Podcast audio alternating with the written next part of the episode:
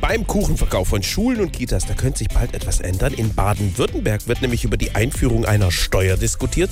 Da kann wir nur hoffen, dass sich das nicht durchsetzt, sonst haben wir bald solche Szenen in den Schulen. So, dann der Erdbeer, der ist für Sie. Und hier noch einmal Rübli für die Monika.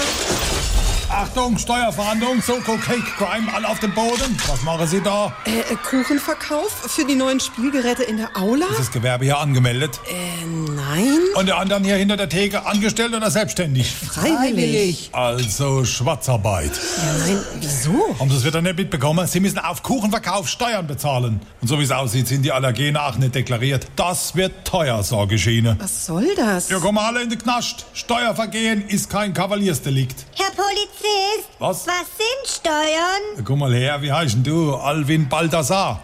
Gib mir grad mal dein Blaubeermuffin. Da, der Rest ist für dich. Da fehlt ja die Hälfte. Siehst du? Und der hat's direkt kapiert.